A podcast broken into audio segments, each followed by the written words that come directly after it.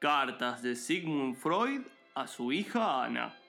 Querida Ana, acabo de descubrir buenamente que estos evangelistas no es que nunca han probado la fafa, sino que la habían probado antes y ahora se dieron cuenta que estaba todo mal, la lograron dejar, abrazaron el camino de Dios y ahora volvieron con toda, por supuesto, porque después de haber probado la fafa que yo tenía, se dieron cuenta que tomaron una fafa muy mala. La fafa buena no es mala, es todo lo contrario, es algo que te levanta, te despierta, te entretiene y también te hace sacar mocos muy lindos.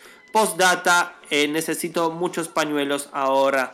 Esto fue Cartas de Sigmund Freud a su hija Ana.